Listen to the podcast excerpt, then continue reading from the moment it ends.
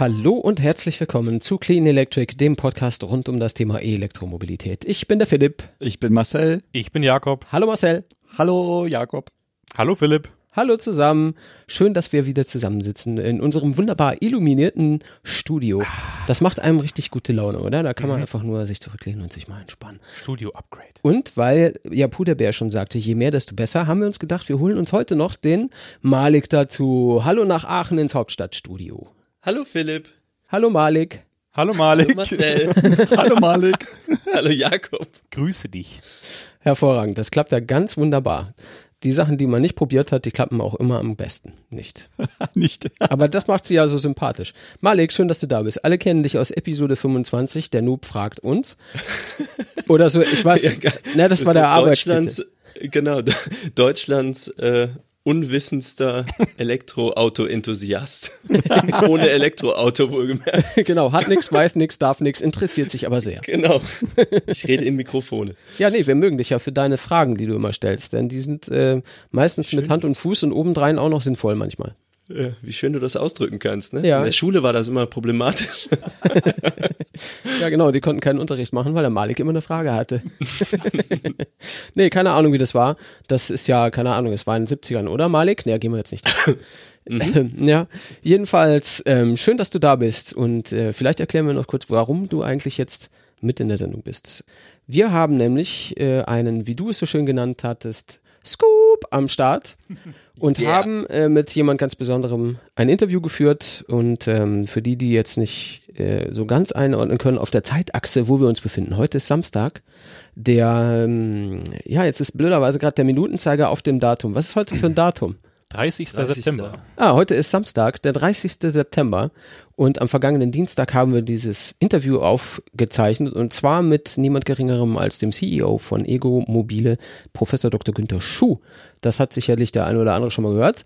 Und das haben wir mit dem Malik gemacht. A, weil der Malik immer die guten Fragen hat. Und B, weil der Malik so freundlich war, das Ding an Land zu ziehen. Erzähl mal, wie das gekommen ist. Ja, wir hatten, äh, hatten wir da schon drüber gesprochen. Hier gab's, äh, als der Ego Live vorgestellt wurde, so am Tag der offenen Tür äh, in Aachen, denn es ist ja eine Aachener Firma, war ich dort und habe äh, natürlich für euch dort Videos gemacht und euch von dort berichtet und habe mir aber in meinem Hinterkopf gedacht, am coolsten wäre doch, wenn man wirklich mal mit jemandem über das Projekt reden könnte, der wirklich Ahnung davon hat und hatte mir vorher mal angesehen, wie denn der Herr Professor Schuh so aussieht und bin über dieses Gelände gelaufen, habe gedacht, vielleicht triffst du den ja. Und da lief er einfach rum und dann bin ich natürlich einfach stracks drauf zu, habe gesagt, Tag, ich bin der Malik, ich hätte da mal eine Frage.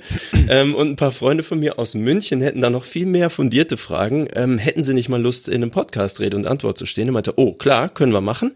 Und hat mir eine Visitenkarte gegeben und den Rest hat dann der Philipp geregelt. Ja, der Rest ist Geschichte. Ja, eine recht lange sogar. Ne? Also ähm, ich habe dann Kontakt aufgenommen zur Frau Häusler. Schöne Grüße an dieser Stelle. Das ist die PR-Dame von Ego. Sehr freundliche Dame. Äh, die hatte, glaube ich, auch so ein bisschen Mühe, diesen Termin tatsächlich zustande zu bringen. Also wir haben eine Weile gebraucht, bis es dann tatsächlich passiert ist. Aber lasst euch gesagt sein, das hat sich auf jeden Fall gelohnt. Ähm, ich finde ja, der Professor Schuh ähm, ist ja nicht ganz unbekannt durch äh, Geschriebenes und auch äh, irgendwie im Fernsehen wiedergegebenes. Und ich finde, er kommt da irgendwie nicht immer so richtig gut weg. Äh, man, man kriegt immer so ein, so ein Schnittchen von ihm und es hat immer, nach meinem Geschmack zumindest, so eine Färbung, die ihm nicht ganz gerecht wird. Und deswegen haben wir uns gedacht, wir machen das jetzt mal richtig und haben einfach ihn mal eineinhalb Stunden lang erzählen lassen, was so Sache ist. Und äh, ich muss sagen, der Mann ist extrem sympathisch, mir zumindest, und äh, ein, ein großer Visionär mit spannenden Ideen, über die er auch eben jetzt in den nachfolgenden eineinhalb Stunden spricht. Und ähm, an der Stelle nochmal ganz herzlichen Dank an Malik, der das hier möglich gemacht hat. Und natürlich an die Frau Häusler und den Professor Schuh. Haben wir noch was zu sagen, bevor wir jetzt dann zum Interviewpart übergehen? Play. Play. Okay. Rainer, fahr ab. Genau, macht's ab. Bis nachher. Gut, dann fangen wir einfach an. Also, wir haben heute Abend zu Gast Professor Dr. Günther Schuh, Professor für Produktionssystematik an der RWTH Aachen, vor allem bekannt durch Ego, das äh, kleine elektrische Stadtfahrzeug, das momentan in aller Munde ist und wahrscheinlich noch bekannter geworden durch die ganze Geschichte rund um den Street Scooter, der ja mittlerweile auch schon vielfältig auf den Straßen zu sehen ist. Einen schönen guten Abend, Herr Professor Schuh. Ja, schönen guten Abend zusammen. Wir freuen uns sehr, dass Sie den Weg zu uns in die Sendung gefunden haben. Wir haben es ja ein bisschen hin und her schieben müssen, aber umso mehr können wir uns jetzt freuen, dass es geklappt hat und wir einfach miteinander ein bisschen quatschen können. Sehr gerne. Vielleicht fangen wir äh, mit den aktuellen Geschichten mal so ein bisschen an und zwar mit dem Ego, der einfach ja gerade so die, die Schlagzeilen auch, wenn man sich ein bisschen für Elektroautos interessiert, bestimmt. Da ist jetzt gerade etwas bekannt geworden, nämlich dass es verschiedene Leistungsstufen gibt und man auf ein Hochvoltsystem switcht und so weiter. Und äh, vielleicht haben Sie einfach ein paar Sätze so zum aktuellen Stand der Dinge, was den Ego angeht für uns.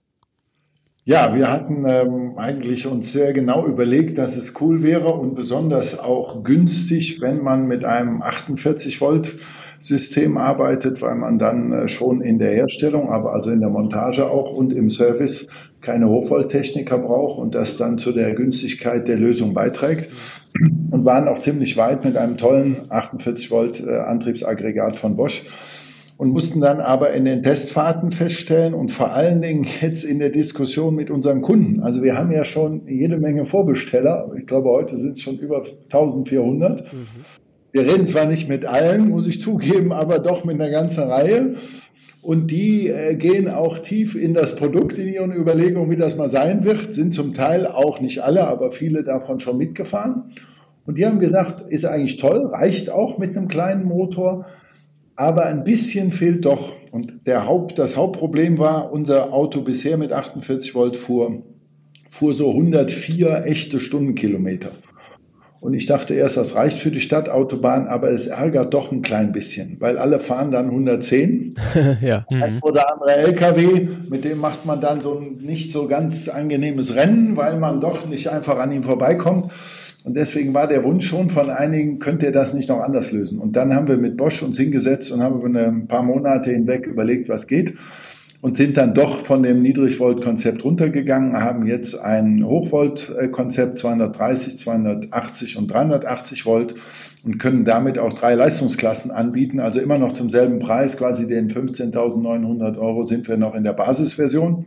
Die hat auch noch immer nur 20 kW, aber die hat jetzt mehr Drehmoment und die kann 114 Stundenkilometer fahren und damit ist das Problem gelöst. Und zweitens war dann noch, dass eine ganze Reihe gesagt haben, wir finden das ganz toll mit dem niedrigen, niedrigen äh, Preis. Aber noch cooler wäre, wenn ich doch noch ein bisschen mehr Leistung kaufen könnte. Mhm. mhm. Das haben wir jetzt möglich gemacht. Jetzt ist die Frage aber äh, trotzdem, wenn man sich vorher mit dem 48 Volt System, ähm, ich sag mal, den Service aufbauen lassen wollte. Also es sollte ja sicherlich über die Bosch Servicekette laufen, oder? Genau. Ähm, wie, wie macht ihr das dann jetzt, wenn das über die ähm, Hochvolt-Thematik läuft? Bleibt ja, da Bosch als ähm, Servicepartner bestehen? Ja, ja, ja, ja. Also wir haben gerade unlängst äh, das im Detail mit dem äh, Bosch äh, AA, also After Service äh, im Detail äh, besprochen. Klar ist das jetzt auch im Service etwas mehr Aufwand, weil die ähm, ähm, Servicewerkstätten von Bosch jetzt an diese Aufgaben vom Powertrain mit einem Hochvolt-Techniker, äh, Elektriker drangehen müssen. Äh, es ist aber umgekehrt so, dass das äh, quasi nach erster Einschätzung kaum äh, nur die allerkleinsten äh, Bosch-Servicestationen gibt, die einen solchen Hochvolttechniker nicht in ihren Reihen haben. Insofern ist das für die kein besonderer Aufwand. Ich als Laie würde da gern mal einhaken. Ich bin hier quasi die Stimme des Volkes. ähm, Elektro ist für mich bisher so im Bereich, ich stecke einen Stecker in die Wand und mein Handy wird geladen. Deswegen, ähm, was hat es vielleicht nur mit zwei Sätzen auf sich, ähm, 48 Volt oder Hochvolt? Was merke ich da als Anwender von im Unterschied? Also äh, der Hauptunterschied äh, ist, dass Sie einfach die Mehrleistung äh, merken. Also insbesondere die beiden größeren Versionen, jetzt der Live 40 und der Live 60.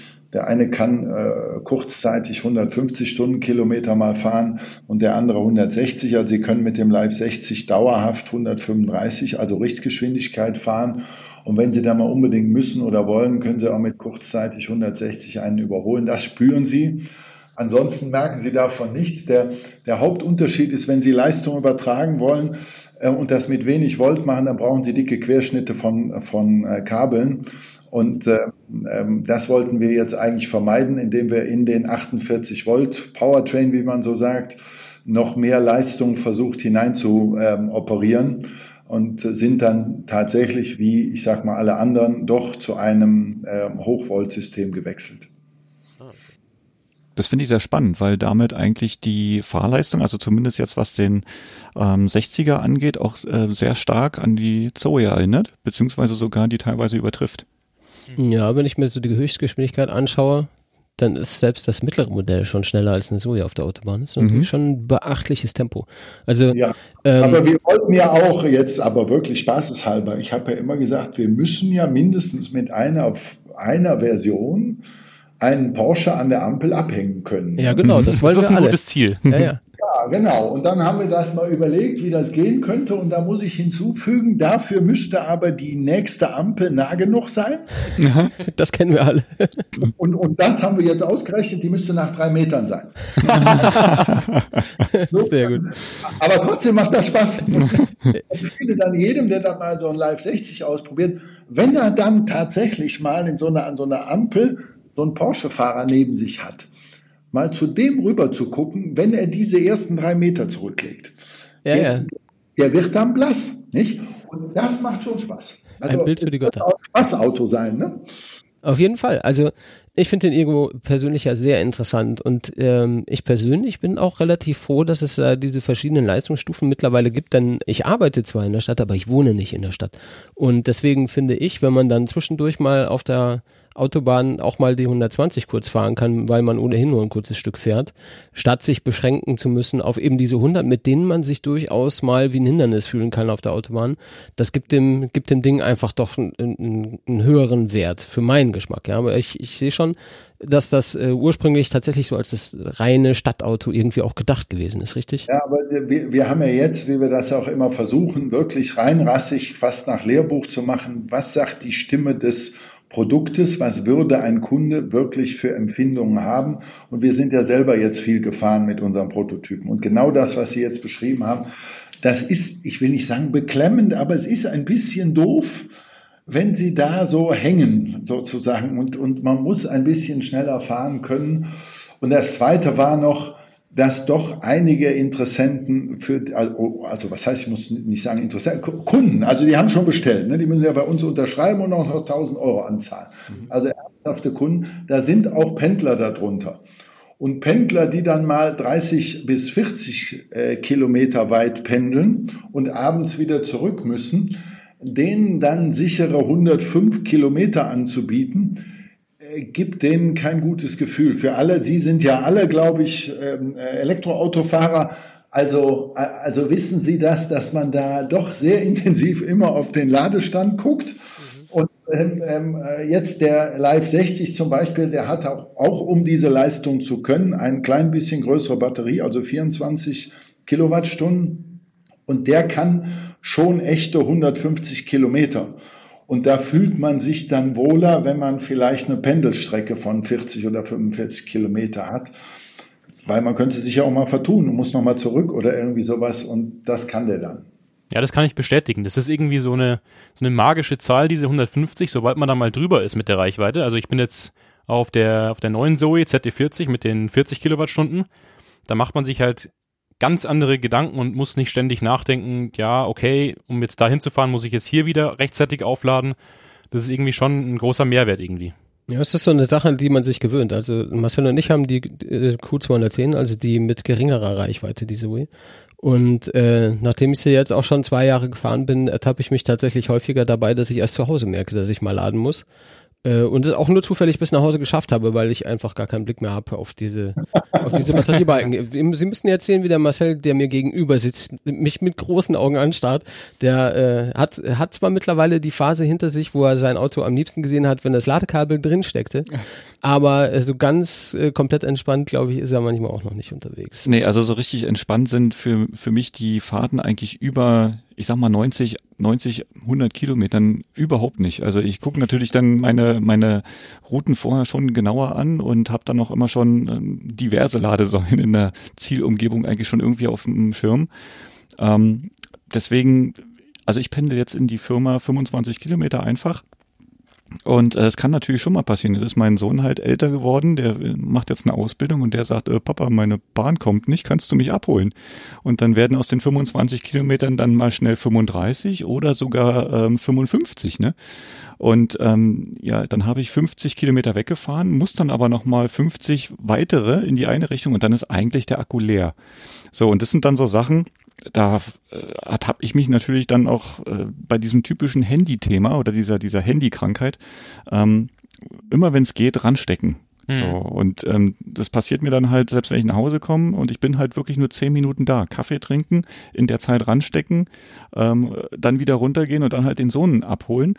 Ähm, da, also ich würde jetzt kein, äh, keine Hand dafür ins Feuer legen, dass ich diese äh, Strecke dann nicht doch schaffen könnte oder würde. Mhm. Also ja, das ist eine Kopfsache oft. Ja, ja. Und ähm, da muss ich auch ehrlich sagen, da, da bin ich ganz froh, ähm, die Schnellladung von der Zoe zu haben, ne, weil wir können ja ähm, dreiphasig 22 kW laden. Also zumindest jetzt hier bei uns in der, in der Garage. Genau, eigentlich 43 eigentlich 43 unterwegs dann, genau, also wenn es die Ladesäule dort dann hergibt. Ähm, ich sehe jetzt hier bei dem Ego, ähm, selbst bei der kürzeren Ladedauer bleibt man hier bei einem Einphasensystem. Kommt da auch noch irgendwie eine Änderung oder? Ähm also wir haben es nur noch nicht, deswegen steht es auch noch nicht in der Ausstattung. Also wir wollten unbedingt, dass wir zumindest den Typ 2 Stecker einphasig äh, anbieten können, weil wir damit gegenüber dem, was übrigens bei uns erstaunlich viele Kunden gutieren, dass wir noch einen Schuko-Stecker im Angebot haben, sozusagen. Ähm, ähm, dass wir eben auf jeden Fall mal den Typ 2 Stecker verwenden können, einphasig. Und das halbiert jetzt mal zum Schuko-Stecker einfach knapp, nicht ganz äh, die Ladezeit. Wir arbeiten aber auch an der an der Schnellladeversion, die, die uns bisher angeboten wurden, passend zum Auto, sind uns noch ein klein bisschen zu teuer, äh, wird aber auch geben. Ähm, ähm, im, im, Moment haben wir das im Test mit dem Einphasigen und stellen halt fest, wenn das Auto ganz leer ist und Sie zwei Stunden laden, sind Sie fast bei 70 Prozent. Und äh, das sind diese gerade von Ihnen beschriebenen Rettungsaktionen, die gelingen damit auch ganz gut. Äh, wir haben es einfach noch nicht fertig. Sie müssen einfach sehen, wir haben jetzt eigentlich fünf nach zwölf, was unseren Serienanlauf angeht und was die laufende Homologation angeht, mhm. ähm, äh, den Powertrain gewechselt. Deswegen sind wir mit ein paar Fragen, die auch noch geklärt werden müssen, jetzt einfach noch hinten, hinten dran. Mhm. Die nächste Frage, die ich da hätte, wäre, wie sieht, wie sieht das Heizsystem bei dem Wagen aus? Kommt da auch was von Bosch oder gibt es da auch einen separaten Zulieferer? Und ähm, läuft das Thema ähm, über eine Wärmepumpe? Ähm, läuft nicht über eine Wärmepumpe, ist eine ähm, äh, elektrische Heizung, die ein bisschen, sagen wir mal, die im Normalauto gewohnten Peak-Leistung nicht ganz so erlaubt, also ist limitiert auf 2 kW, ähm, ähm, ähm, also Heizleistung, die man abrufen äh, kann. Ähm, das war für uns jetzt mal der günstigste Fall. Ich wurde übrigens auch schon ein paar Mal gefragt, weil in unserem ähm, Sonderausstattungsangebot ähm, auch eine Klimaanlage ähm, vorgeschlagen, also angeboten wird. Und da steht Heizungsklimaanlage. Daraufhin haben mich schon viele Leute gefragt, wieso hat das Auto keine Heizung? also wir haben natürlich eine Heizung in der Basisversion und ähm, nur, dass natürlich die Heizung auch in der Klimaanlage, also ist, wenn wir eine Klimaanlage haben, natürlich anders gelöst. Und ähm, bei der Klimaanlage, da sind wir noch nicht 100% zufrieden, wie wir es jetzt ähm, äh, gemacht haben. Wir haben eine relativ äh, Energie, also Aufnahme, Wirkungsgrad optimierte Anlage zwar jetzt vorgesehen, aber die ist noch ein bisschen teuer, ähm, dass das noch nicht ganz vom Pricing zum Auto passt. Aber wir haben festgestellt, das haben uns auch die ersten Kunden gesagt, also es scheint in Deutschland nicht viele auch, auch preissensitive Kunden zu geben, die ähm, äh, keine Klimaanlage äh, haben wollen. Wir mussten das aber vorsehen, weil wir verschiedene Flottenkunden mit, mit Rahmenverträgen verhandelt haben. Also so zum Beispiel die Caritas. Und Caritas ist der Ansicht, dass bei den kurzen Strecken, die da ihre Damen fahren, dass da die Autos nicht mit einer Klimaanlage ausgestattet sein müssen. Ich würde vielleicht nochmal äh, das Aachen, also nochmal den Aachen-Bezug herstellen wollen. Ähm, praktisch, also wir sind ja hier 90 Kilometer von Köln entfernt. Das heißt, wenn ich so ein Ego hätte, würde ich eigentlich nicht davon ausgehen, dass ich mal eben nach Köln fahren kann im Winter, dort ein bisschen herumkurven, was abholen und wieder zurück. Ist das, äh, genau, das heißt, ähm, ähm, wahrscheinlich. Also mit, dem, dem, ich sag mal, Live 60 würde das zwar gehen, Sie fahren nach Köln, laden da, wie Sie gerade äh, gesagt haben, wahrscheinlich ja. noch mal ein bisschen und fahren wieder zurück. Das würde mit dem Live 60 zwar gehen, aber Ihre Frage zielt ja darauf ab, auf was für Nutzungsprofil haben wir das angelegt. Und eigentlich ist es für diesen Zweck nicht gedacht. Ja, und vor allem zielt es auch darauf ab, ähm, wie das perspektivisch aussieht. Also Sie denken ja sicherlich nicht nur an Version 1, die dann, ich glaube, Mitte nächsten Jahres kommen soll, sondern ähm, das ist so ein bisschen die Zielrichtung, alle haben Angst vor Elektro, weil sie denken Reichweite, ne? Reichweitenangst. Also wird wenn die Batterien erschwinglicher und größer werden, ist das für Sie ein Thema? Ähm, ich möchte kurz ausholen, hier der Sono ne, aus München, äh, ja. der Sion heißt das Ding. Sion, äh, mhm. Ja, genau, die hatten ja, genau, die hatten ja während der Produktion, meine ich, schon gesagt, ey, wir konnten jetzt eine größere Batterie fürs gleiche Geld kriegen, bauen wir die jetzt sofort ein und sollte bis zum Produktionsstart noch was Besseres kommen, dann kommt das halt rein. Also immer dieser Hang, wir machen so viel Reichweite wie geht. Ist das auch vorgesehen, so in der Richtung beim Ego? Nee. Oder beim Live? Ich glaube das auch nicht, dass die Geschichte, das ist eine äh, nicht ungefährliche Fehlentwicklung im Moment in der Ausrichtung der, der auch gerade in der Entwicklung befindlichen Elektroautos, soweit ich das weiß. Ähm, also ich halte das für eine sogar fundamentale ähm, Fehlausrichtung, weil sie von der Annahme ausgeht, dass übermorgen die Batterien, die Feststoff, also Lithium-Ionen-Feststoffbatterien, signifikant günstiger werden und dass sie auch kontinuierlich günstiger werden ähm, ähm, über Zeit. Und dazu gibt es keine physikalische Grundlage. Ähm, deswegen ist das meines Erachtens nicht das richtige Konzept. Ähm, wenn man mit einem Elektroauto äh, Reichweite erzielen äh, sollte oder wollte, dann wird das übermorgen mit der Brennstoffzelle äh, passieren äh, oder müsste das aus meiner Sicht damit passieren.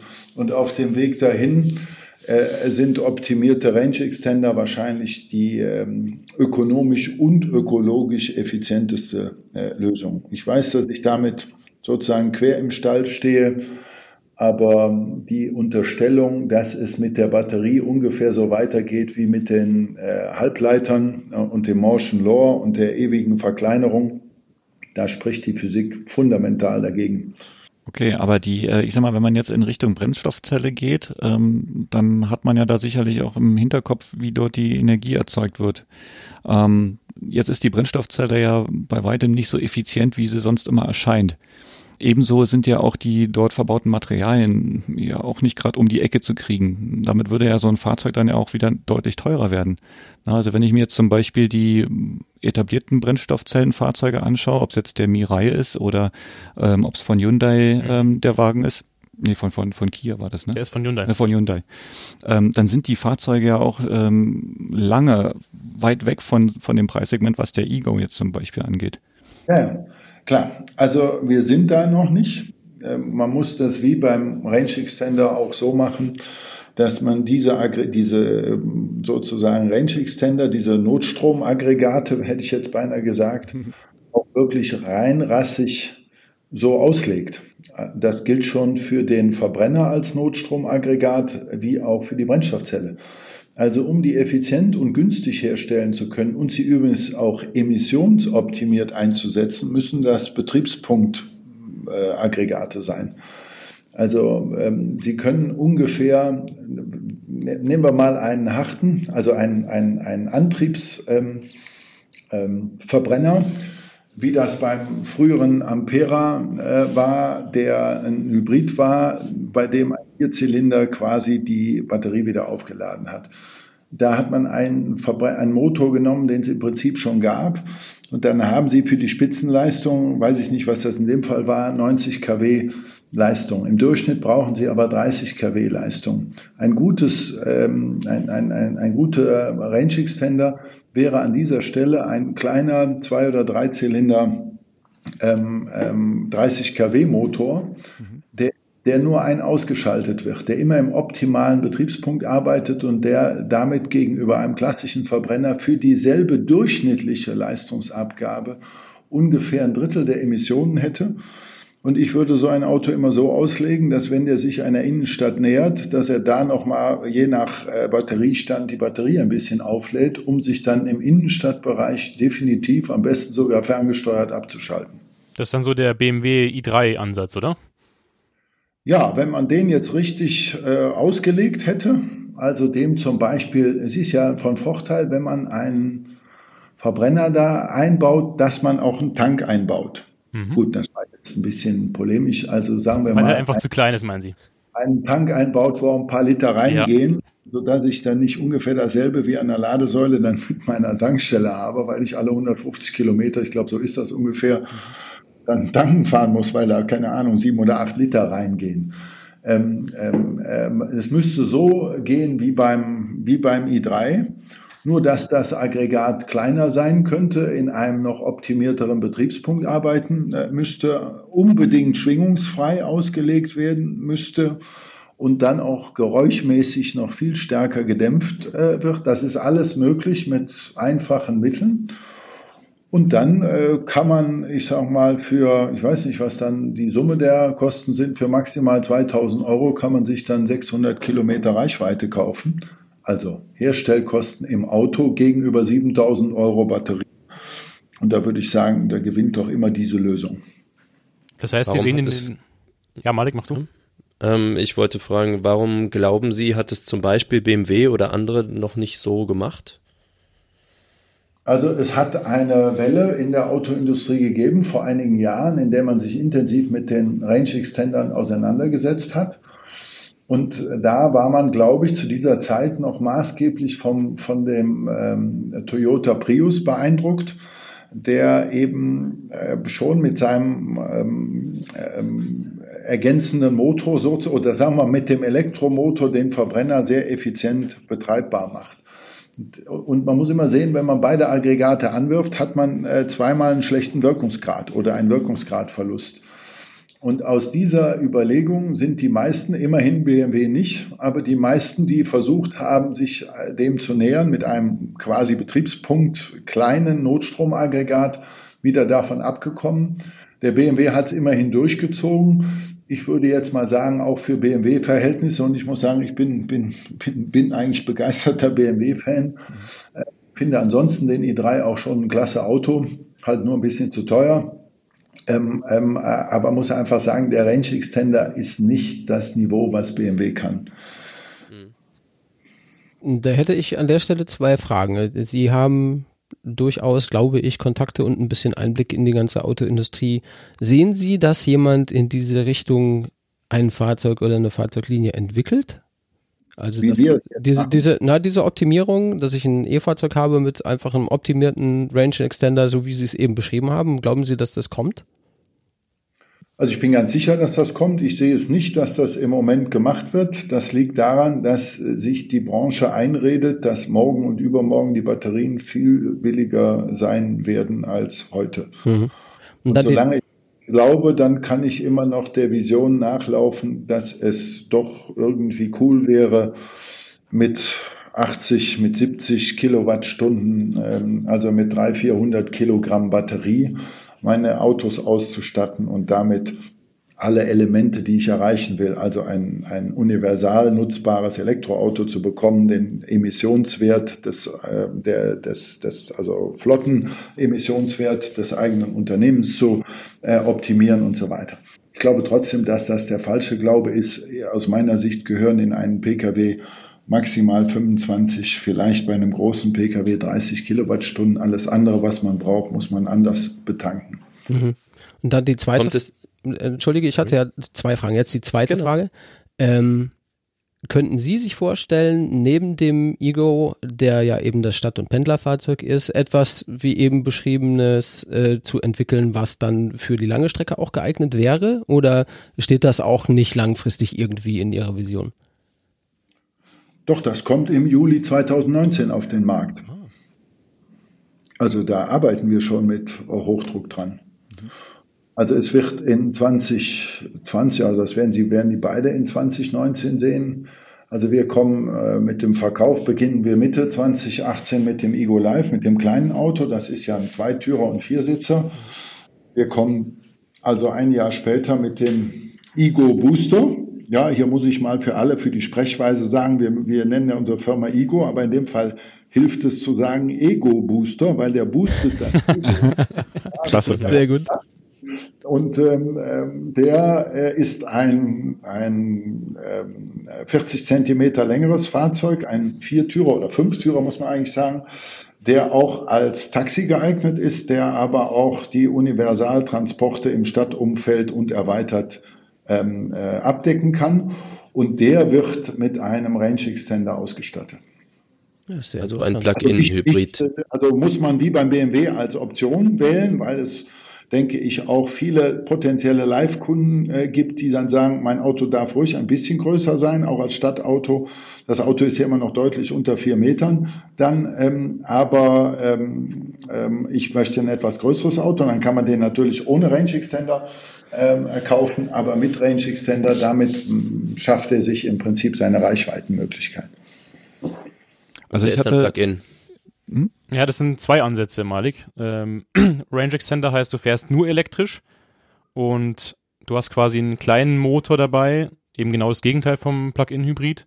Ah, okay. Der nee, dann, dann eben okay. der nur die Batterie, Batterie auflädt. Ja. Genau, also ich habe, äh, da muss ich jetzt mal einhaken, weil ich habe vor, ich glaube zwei Jahren, da gab es schon mal so einen deutschen Zulieferer, der hat ja exakt so einen, ähm, wie nennt man das so schön, Reserveradmuldenmotor mhm, entwickelt. Ja. So, und das ist wohl ein ziemlich kleiner ähm, V2-Zylinder gewesen, der auf der Kurbelwelle zwei 15 Kilowatt ähm, Generatoren direkt zu liegen hat. Ja, und das ist, glaube ich, genau das Konzept, was der Herr Dr. Schuh anspricht, ähm, wo halt mit diesem Motor, ich sag mal, diese, diese, diese 30 Kilowatt Leistung, also Durchschnittsleistung erzeugt werden. Und ich fand diese, dieses Konzept eigentlich auch ziemlich interessant ähm, weil der, der Motor Tatsache mit dem kompletten Abgasstrang unter dem Kofferraum von dem Fiat 500, glaube ich, gepasst hat, ähm, beziehungsweise der Motor selber rund gebaut in die Reserveradmulde reingepasst hat und der ist sowohl ähm, vibrationsarm und halt genau in diesem Betriebspunkt äh, betrieben worden. Also der konnte starten. So vibrationsarm, dass sie da eine Münze drauf. Richtig, genau, genau. Dann reden wir gerade vom gleichen. Hm ja, ja, dass die Schwingungen äh, minimiert werden. Man kann dann mit äh, Ausgleichswellen die Massenkräfte erster und zweiter Ordnung komplett kompensieren. Und dann muss man ihn eben also nicht nur vom Körperschall abschirmen, sondern man muss ihn auch noch sonst von den Schallwellen sozusagen abschirmen. Und dann äh, hören Sie ihn zwar, sonst wäre es zu aufwendig, ihn ganz unhörbar zu machen aber der ist sozusagen wirklich im äh, Hintergrund und das macht einen ganz angenehmen Komfort. Und sie fahren aber immer gefühlt, wie sie mit einem Elektroauto fahren. Ja, ja.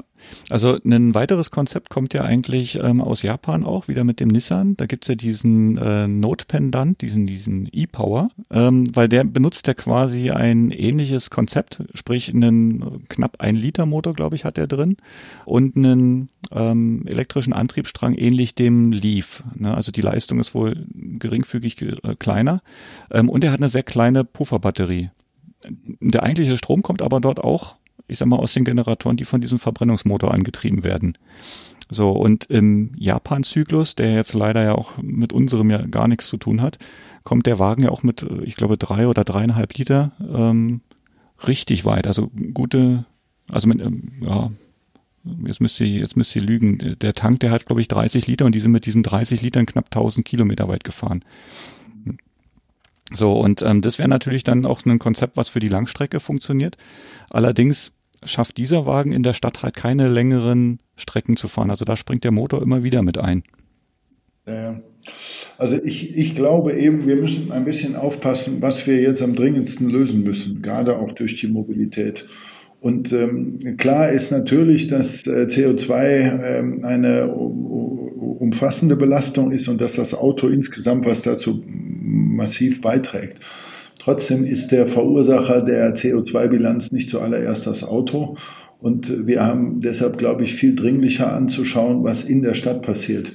Deswegen sage ich immer, es ist ja gut gemeint, wenn Leute mit einem reinen Elektroauto zum Beispiel auch äh, längere Strecken fahren wollen. Aber das ist weder ökologisch noch ökonomisch äh, sinnvoll.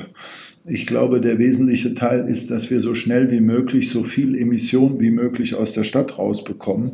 Und deswegen müssten solche Konzepte eben aus meiner Sicht allererst mal darauf getrimmt werden, dass wir in den Städten die Emissionen weitestgehend wegbekommen. Deswegen glaube ich eben, dass es vielleicht sogar bis zu 30 Prozent der Nutzer könnten Kurzstrecken, eher Kurzstreckenfahrzeuge sein. Klammer auf, ich sage mal den ersten Zoe, den die beiden jetzt fahren, der würde für mich auch noch dazu zählen, unsere Fahrzeuge jetzt auch, ähm, dass dann bestimmt 40, äh, wenn nicht 50 Prozent der Fahrzeuge, der Normalfahrzeuge, aus meiner Sicht ganz schnell zu irgendeiner Form zumindest von Plug-in-Hybrid mutieren sollten, die jedenfalls so ausgestattet sind, dass sie im Innenstadtbereich den Verbrenner abschalten können, also emissionsfrei fahren können und der Rest des Marktes von mindestens 15 bis 20 Prozent, der müsste im Prinzip mit anderen Verkehrskonzepten, also mit People Movern, mit äh, Büsschen, mit Innenstadt, Shuttlen, Robotaxis passieren,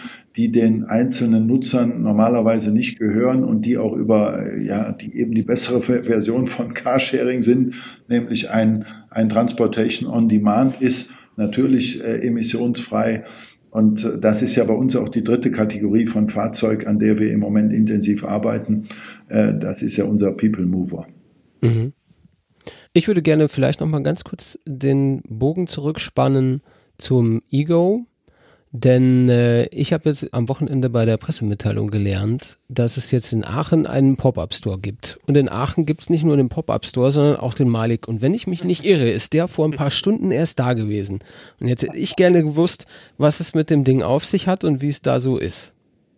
Ja, äh, ich war tatsächlich eben da. Ich habe natürlich für die Sendung mich auch vorbereitet. Also man muss sich vorstellen, Aachen ist eine Stadt von 250.000 Einwohnern. Ähm, also sag mal, mittelgroß kann man noch durchlaufen. Es gibt einen Innenstadtkern mit einer Fußgängerzone. Und am Kopf dieser Fußgängerzone ähm, ist jetzt ein großer Laden, ich glaube Esprit war vorher drin, leer geworden.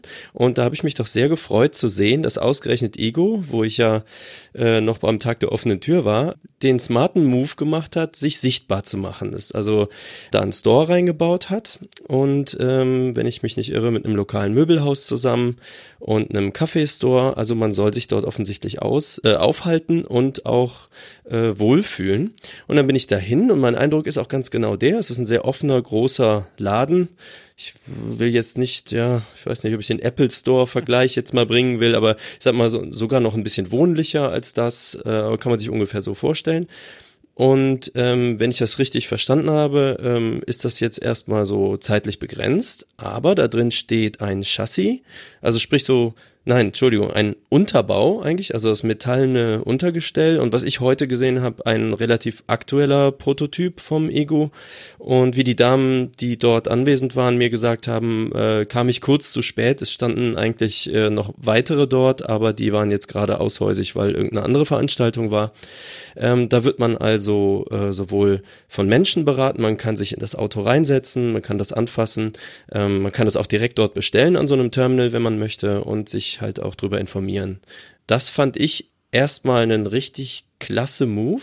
Einfach so für die ganze, also müsste ich mal generell über Ego sagen, was mir auffällt, wenn man so aus Aachen kommt, ähm, sie unternehmen offenbar sehr große Anstrengungen, das zu den Menschen zu bringen. Also nicht so, wir schrauben jetzt als Ingenieure von der RWTH äh, im Hinterzimmer an irgendeinem Konzept und verkaufen das dann Business to Business an irgendjemand, sondern hier ist ständig auf jedem Tag der offenen Tür äh, in der Innenstadt Elektromobilitätstag und so sieht man Ego live immer.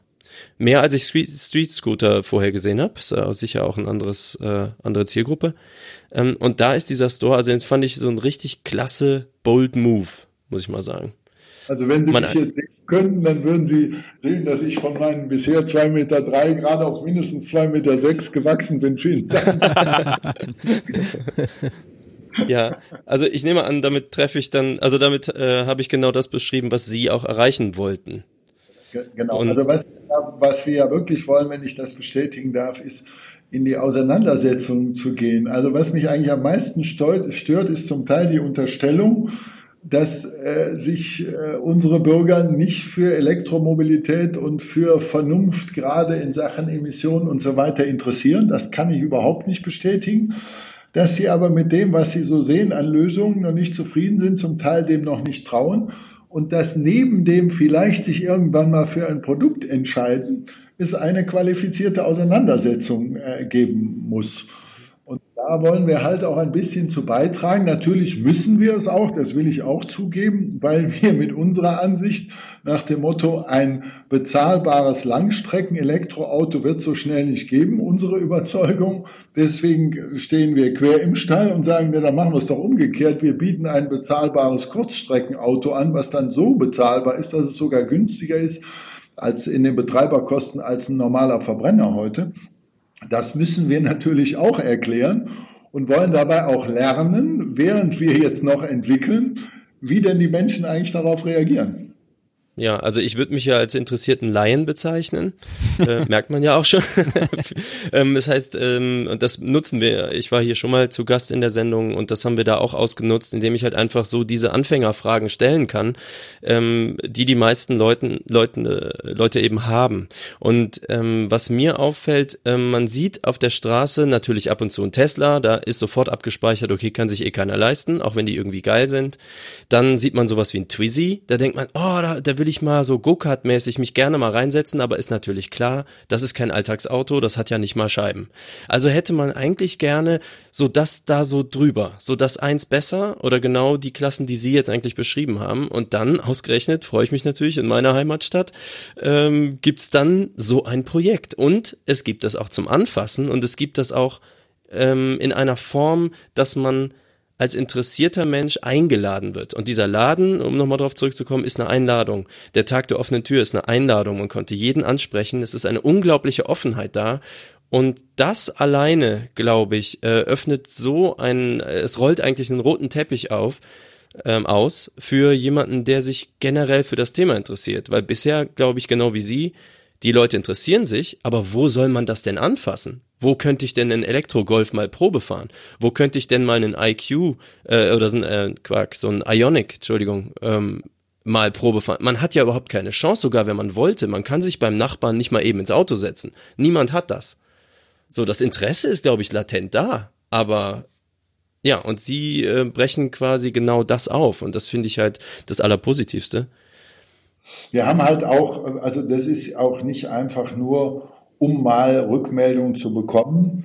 Das Fahrzeugkonzept ist, weil auch, also ich meine, es tun sich alle schwer, das habe ich vorher geahnt, das kann man heute auch sehen. Alle versuchen, äh, tun sich schwer in diesem aufkommenden Elektromobilitätsmarkt das Marktbedürfnis äh, wirklich zu treffen, weil die Kunden es auch selber noch nicht so richtig wissen. Also müssen wir davon ausgehen, dass wenn wir jetzt vielleicht mal mit der Segment- und Typbeschreibung, mit unserem Konzept vielleicht einigermaßen einen ersten andersartigen Bedarf, latenten Bedarf getroffen haben, dass wir trotzdem keine, keiner kann Volltreffer landen. Und deswegen glaube ich eben, dass wir noch erheblich nacharbeiten und nachbessern und Versionen schaffen müssen, und so ist unser Fahrzeugkonzept. Es gibt kein anderes Fahrzeugkonzept, da bin ich fest von überzeugt, was sich mit so wenig Aufwand, also industriell dann gefertigtes und montiertes Fahrzeug, was sich mit so wenig Aufwand in die verschiedensten Richtungen weiterentwickeln und verändern lässt. Und das erhoffe ich mir eben auch von dieser Auseinandersetzung. Das ist jetzt nicht nur eine Verkaufsveranstaltung, weil wir ehrlich gesagt, außer dass man vorbestellen kann, kann man ja noch gar nicht verkaufen, weil das Auto ist ja noch gar nicht fertig. Also lernen wir da auch etwas, was wir wirklich auch äh, nicht täglich, aber in unserer wöchentlichen äh, Runde wieder in den Entwicklungsprozess einspeisen. Ähm, wie ist denn bei dem großen Henne-Ei-Problem äh, Infrastruktur gegen Auto? Wie haben Sie da auch zufällig mit unserer lokalen, ich sag mal, Stavak heißt das hier, unser örtlicher Stromanbieter, haben Sie da auch zufällig so Pläne, Elektrosäulen irgendwo hinzustellen oder jede Laterne mit einem Stecker auszustatten oder gibt's infrastrukturell Ideen? Ja, also ich bin nicht davon überzeugt, dass wir ähm, alle an, am Straßenrand im innerstädtischen Bereich verfügbaren Plätze oder viele davon, nur weil in der Nähe vielleicht eine Stromleitung vorbeiläuft, mit äh, Ladesäulen versehen wollen. Ich verrate jetzt einfach, weil Sie so eine nette, sympathische Runde sind, schon mal etwas, was wir eigentlich erst später verraten wollten. Wir entwickeln mit mit Bosch zusammen ähm, die Applikation von dem Bosch äh, Parking äh, System was so gedacht ist, äh, dass man, ähm, dass der ein Valet-Parking kann. Das heißt, dass Sie äh, zukünftig bei Parkhäusern, die darauf vorbereitet sind, und unser erstes Parkhaus, was wir jetzt hier auf dem Campus neben unserem äh, Produktionscluster gerade bauen, wird das bekommen. Das heißt, die fünfte Etage für 90 Fahrzeuge ist nur für Elektrofahrzeuge. Und die können auch so dahin kommen, dass man das Fahrzeug quasi vor das Parkhaus fährt, auf das Handy drückt und sagt, Fifi, geh parken.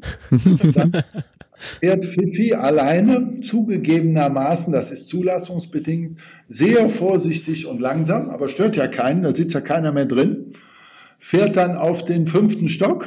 Das wollen die wenigsten so hochfahren, das stört das Auto aber nicht. Und der parkt dann da oben, wenn er will. Im Moment muss ich zugeben, übrigens noch manuell, aber später auch mal automatisch, auch dann mit Ladung. Aber und parkt dann dicht an dicht. Wir schaffen dann auf ein Parkdeck 2,8-fache Anzahl Fahrzeuge. Wow. Das diskutieren wir im Moment eben auch mit unserer Aachener Stabak und mit der APAC. Das ist unser, ähm, ähm, äh, ja, der Bewirtschafter der meisten Parkhäuser und übrigens auch mit der Sparkasse, die auch ähm, Parkhäuser in Aachen betreibt, um mindestens noch zwei weitere Parkhäuser in Aachen auch damit auszustatten, sodass ein Aachener äh, Privat- oder, oder ja, häufig Nutzer eines Igos, der zu Hause parken und laden kann, dann in die Stadt fährt und dann äh, eben nicht da aussteigt vor dem Parkhaus, auf den Knopf drückt, sagt pfiffige parken und dann geht er einkaufen zum Beispiel oder eben bei uns arbeiten. Ja, das äh, soll eine Einladung sein, dass sich noch mehr Leute bei uns bewerben, die mit uns viele Leute, noch komfortabler geht's dann gar nicht. Und dann muss man allerdings nur, das wissen wir jetzt schon, ungefähr sieben Minuten, bevor man wegfahren will, dem Auto schon mal Bescheid geben. Mhm. Weil da stehen dann schon mal fünf dahinter. Die müssen jetzt alle wie von Geisterhand erstmal ein Stückchen zurückfahren, damit das eigene Auto dann da raus kann und dann unten sich wieder präsentiert, weil der nur so langsam da rauskullert. Wow, wer jetzt also Spannende gedacht Idee. hat, bei Ego in Aachen werden einfach nur kleine mhm. Stadtautos gebaut, weit gefehlt. Das ist ja alles deutlich visionärer und zukunftsgewandter, als ich mir das vorgestellt habe, muss ich jetzt mal ehrlich sagen. Ich bin beeindruckt. Ich auch. Sehr cool. Sehr ich würde ja gerne dann äh, vielleicht noch zu dem anderen großen Thema, so die, diesen Elefanten im Raum, mal noch die, die Abbiegung schaffen, bevor es Nacht wird und Sie sagen, Sie haben jetzt keine Zeit mehr für uns. Ähm, möglich gemacht hat ja diese ganze Ego-Geschichte und alles, was daran hängt und was uns die Zukunft noch bescheren mag, wahrscheinlich das Thema Street Scooter. Korrigieren Sie mich, wenn ich das falsch sehe. So kommt das bei mir an. Hätte es den Street Scooter Q nicht gegeben, gäbe es wahrscheinlich auch Ego nicht, oder? Ja, das kann man so sagen, ja. Wie ist denn das eigentlich gekommen, wenn man mal auf das Thema Street Scooter kommt? Ich meine, viele sehen diese Autos mittlerweile schon durch die äh, Städte suchen und Pakete zustellen. Und äh, letzten Endes sind ja Sie einer der Miterfinder des Ganzen. Wie ist denn das eigentlich zustande gekommen? Wie schafft man sowas? Ja, also wenn Sie das, das ist schön, dass Sie das so nett sagen. Also tatsächlich, wenn Sie da so mitgewirkt haben, ich, mir läuft's heute noch kalt den Rücken runter, wenn ich so ab und zu an so einem Autotransporter vorbeifahre. Neulich gerade im strömenden Regen in der Gicht gesehen, sitze ich mit meiner Frau im Autofarm Europaplatz auf die Autobahn und vor uns biegt ein Autotransporter mit fünf Streetscootern. Und ich weiß nicht, ob Sie das nachvollziehen können. Da geht einem als Miterfinder, da, da läuft seinen kalten Rücken runter. Alles mein Auto, ne? beziehungsweise Herrn Kampgas Auto, auch Herrn Gerdes von der Post, die haben das möglich gemacht. Also da gibt's dann so einen Erfinderstolz. Also die Geschichte hat so angefangen, wir haben ähm, äh, eines der ersten oder das erste Engineering ähm, Exzellenzcluster an der RWTH gewonnen und das heißt integrative Produktionstechnik für Hochlohnländer. Der Zweck dieses Forschungsgroßprojektes war, ähm, darüber zu forschen, wie man zukünftige Produkte gerade aus einem Hochlohnland wie Deutschland so entwickelt, dass die übermorgen auch noch wettbewerbsfähig sind. Und da fallen uns, ja, ich komme ja vom Werkzeugmaschinenlabor, da fallen uns zum Beispiel Werkzeugmaschinen ein und so weiter. Und so haben wir da zwei Jahre mit verschiedensten Exponaten und Beispielen, man sagt dann Use Cases gearbeitet, und damals konnte ich ahnen, nachdem unsere deutsche Autoindustrie verprügelt wurde, dass sie angeblich den Hybridantrieb verschlafen hätte, was mich zutiefst geärgert hatte, weil ich schon in Studentenzeiten hier in Aachen in Prototypen von Hybridfahrzeugen rumgefahren waren und damals die Industrie und die Öffentlichkeit diese Dinger in die Schublade verbannt hat, weil sie gesagt hat, das sei die Verbindung der Nachteile zweier Antriebe. Ähm, ähm, ähm das, da waren wir viel weiter, haben es dann verschwinden lassen und dann kam, ähm, kam andere, kam der Toyota mit dem Prius und so weiter. Und ich konnte damals ahnen, dass das wieder so kommen würde. Und da wir Produktionstechniker sind, sind wir immer dafür zuständig, Dinge, die Produkte, die andere erfunden haben, auch produzierbar zu machen und zwar günstig produzierbar zu machen. Da habe ich gesagt, da könnten wir uns doch mal das Elektroauto vornehmen. Dann haben meine Kollegen ähm, nicht gerade applaudiert, aber haben gesagt, das probieren wir mal. Und dann haben wir, dann haben wir mal ein erstes Konzept gemacht mit dem Kraftfahrzeugtechnikinstitut, was uns da sehr geholfen hat, weil wir ja eigentlich nur die Produktioner sind, hatten dann den ersten Street Scooter, ich habe mir auch den Namen damals ausgedacht, ähm, äh, Street Scooter A12, also ein dreieinhalb Sitzer, übrigens ein Kleinwagen, so ähnlich wie jetzt der Ego Live entwickelt. So, mit dem sind wir dann, ist der Professor Kamka, der ja dann schon die Geschäftsführung der frisch gegründeten Firma übernommen hat, ähm, auf der IAA 2011 gewesen. Die Kanzlerin hat sich reingesetzt, steigt wieder aus und sagt, gut, weiter so. Das, das reicht übrigens bei Leuten wie uns, um dann weitere acht Jahre voll motiviert zu sein. Also da seid, machen wir gut weiter so. Naja, und da in dieser Entwicklung, ähm, äh, da hat die Post sozusagen uns gefunden. Sie hat selber schon aktiv nach dem Postzusteller-Fahrzeugkonzept gesucht und Ausschreibungen dazu gemacht und hat dann unser Konzept so gut verstanden, dass sie gesagt hat, daraus müsste das eigentlich gehen. Und so haben wir uns auf die Post eingelassen und aus dem Konzept als erstes richtig serienreifes Fahrzeug diesen Street Scooter Work entwickelt. Ja, und der ist dann auch tatsächlich, nachher hatte die Post nicht nur Interesse, eine große Flotte zu bestellen, sondern wollte sich auch absichern, weil sie es, glaube ich, auch für einzigartig gehalten hat oder immer noch hält, hoffe ich doch, und deswegen eigentlich nicht damit zufrieden war, nur ähm, größere Volumina von Autos zu bestellen, sondern wollte die Firma auch übernehmen. Da war ich ehrlich gesagt nicht so glücklich drüber zunächst.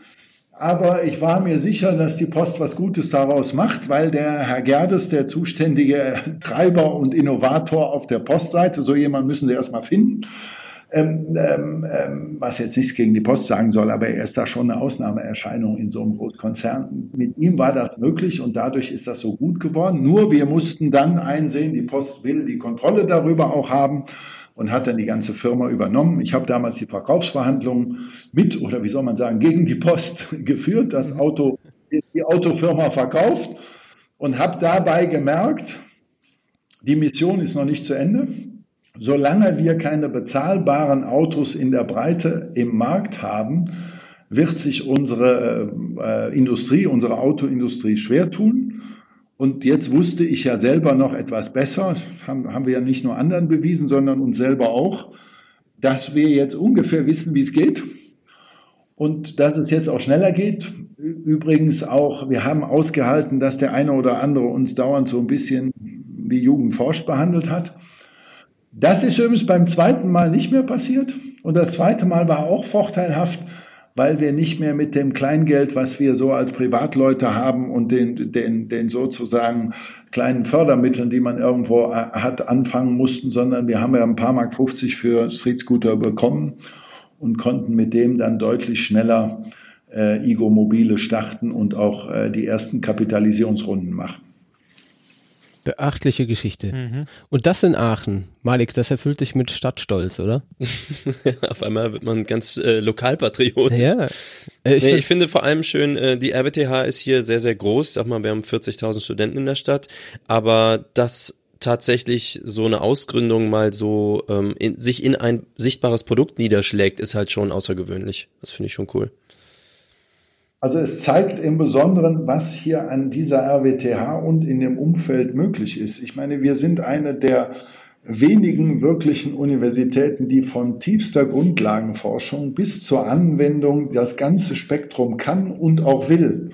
Und ganz viele können das. Und es gibt wirklich viele tolle, echte auch Produkterfindungen, die halt nur nicht so äh, bekannt werden und so sichtbar werden, weil sie auch nicht automatisch von den Forschern und Erfindern zum Produkt getragen werden. Das wollen wir ja ändern. Dafür haben wir jetzt mühsam über 13 Jahre den RWTH Campus aufgebaut und da auch über 300 Firmen immatrikuliert, die in diesem, ich sage das immer salopp, was man eigentlich können muss in, in der Entwicklung, diesem kannst du mal eben. Kannst du mir mal eben sagen, ob die Ausdehnung von dem Thermoplast beherrschbar ist auf die Fläche eines Kotflügels? Da ist eine durchaus Expertenfirma mit zwei, drei Leuten drei Monate mit beschäftigt. Da brauche ich auf unserem Campus eine Stunde für, dann ist die Frage beantwortet. Mhm. Mhm. Wie ist denn eigentlich überhaupt der Austausch mit der traditionellen Automobilindustrie?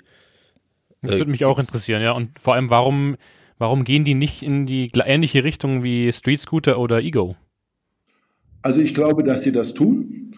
Ich glaube ganz äh, einfach, dass sie zunächst mal diese Interpretation des Marktsegmentes wirklich anders gesehen haben und dass es natürlich auch ein bisschen verständlich ist, weil es ist für einen großen arbeitsteiligen Konzern, übrigens nicht nur die OEMs, sondern auch die großen Zulieferer, gar nicht so einfach in diesen Strukturen ein Einsteiger-Low-Cost-Produkt zu machen. Ja, also das, was wir jetzt hier machen, jetzt habe ich 25 Jahre meines Lebens auch für die Autoindustrie geforscht und sie beraten. Aber ob ich das jetzt so angegangen wäre, wenn ich jetzt Manager bei, bei VW oder bei Daimler oder bei BMW wäre, das möchte ich ehrlich bezweifeln. Deswegen möchte ich also unseren Approach sehr ungern mit einer Kritik oder Beschimpfung der Etablierten äh, verbinden. Ich glaube, dass äh, es keine klaren Indizien dafür gab, dass dieses Segment überhaupt marktseitig groß genug sein könnte, dass da Volumen entstehen könnte und dass man mit wirklich anderen Fahrzeugkonzepten tatsächlich auch dahin kommt.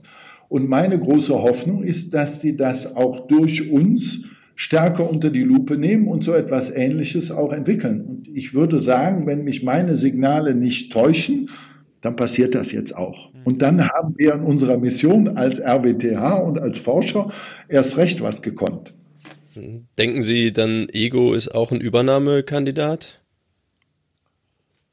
Naja. Jetzt frage ich nach viel Strategie. Wir, wir, wir wollen eigentlich nicht übernommen werden. Aber wie soll ich mal sagen, es gibt durchaus Interesse an uns und mhm. nicht nur im Konjunktiv.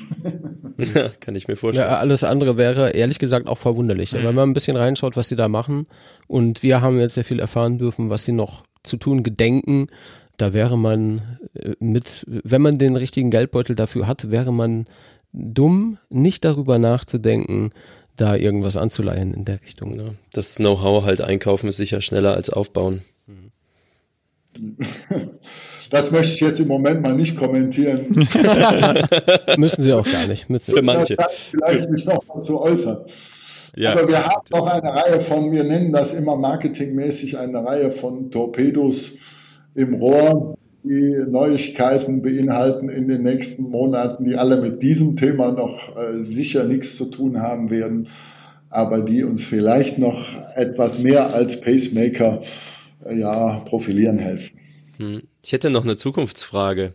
Gibt es eine wirkliche Bewegung, ich sag mal, in Deutschland hin zu E-Mobilität? In so manchen nordischen Ländern kann man das ja schon sehen, aber denken Sie, da wird plötzlich, also ist immer innerhalb der nächsten drei, fünf Jahre auf einmal eine massive Bewegung einsetzen?